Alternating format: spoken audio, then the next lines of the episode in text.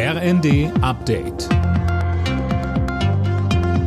Stündlich neu. Auf den Punkt informiert. Ich bin Silas Quiring. Guten Abend.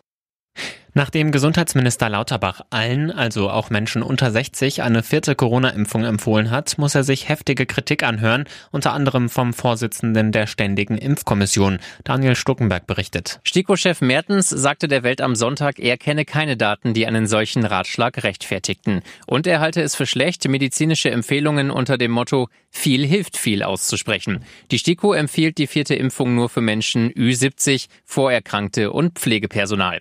Auch der Virologe Alexander Kekulé kritisiert Lauterbach, weil er von der STIKO-Empfehlung abweicht. So verspiele er das Vertrauen der Bevölkerung. Wie geht's weiter nach dem 9-Euro-Ticket? Der Verband der Verkehrsunternehmen hat die Debatte neu befeuert mit seinem Vorstoß für ein 69-Euro-Ticket bundesweit für den ÖPNV.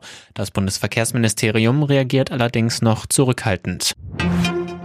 Ex-Bundeswehroffizier Franco A. ist zu fünfeinhalb Jahren Haft verurteilt worden. Das Oberlandesgericht Frankfurt sprach ihn unter anderem wegen seiner Anschlagsplanungen auf Politiker schuldig und folgte damit im Wesentlichen den Forderungen der Anklage. Karin Weingast von der Bundesanwaltschaft. Ich bin daher trotz des geringen Abweichens ähm, des Strafmaßes nach unten mit dem Urteil durchaus zufrieden und sehe es als wichtigen Erfolg in der Bekämpfung des Rechtsextremismus, Rassismus und Antisemitismus in der Bundesrepublik Deutschland an.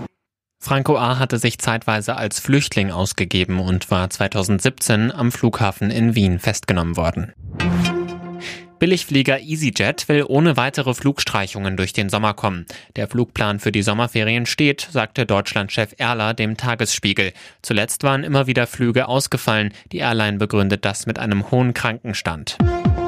Alle Nachrichten auf rnd.de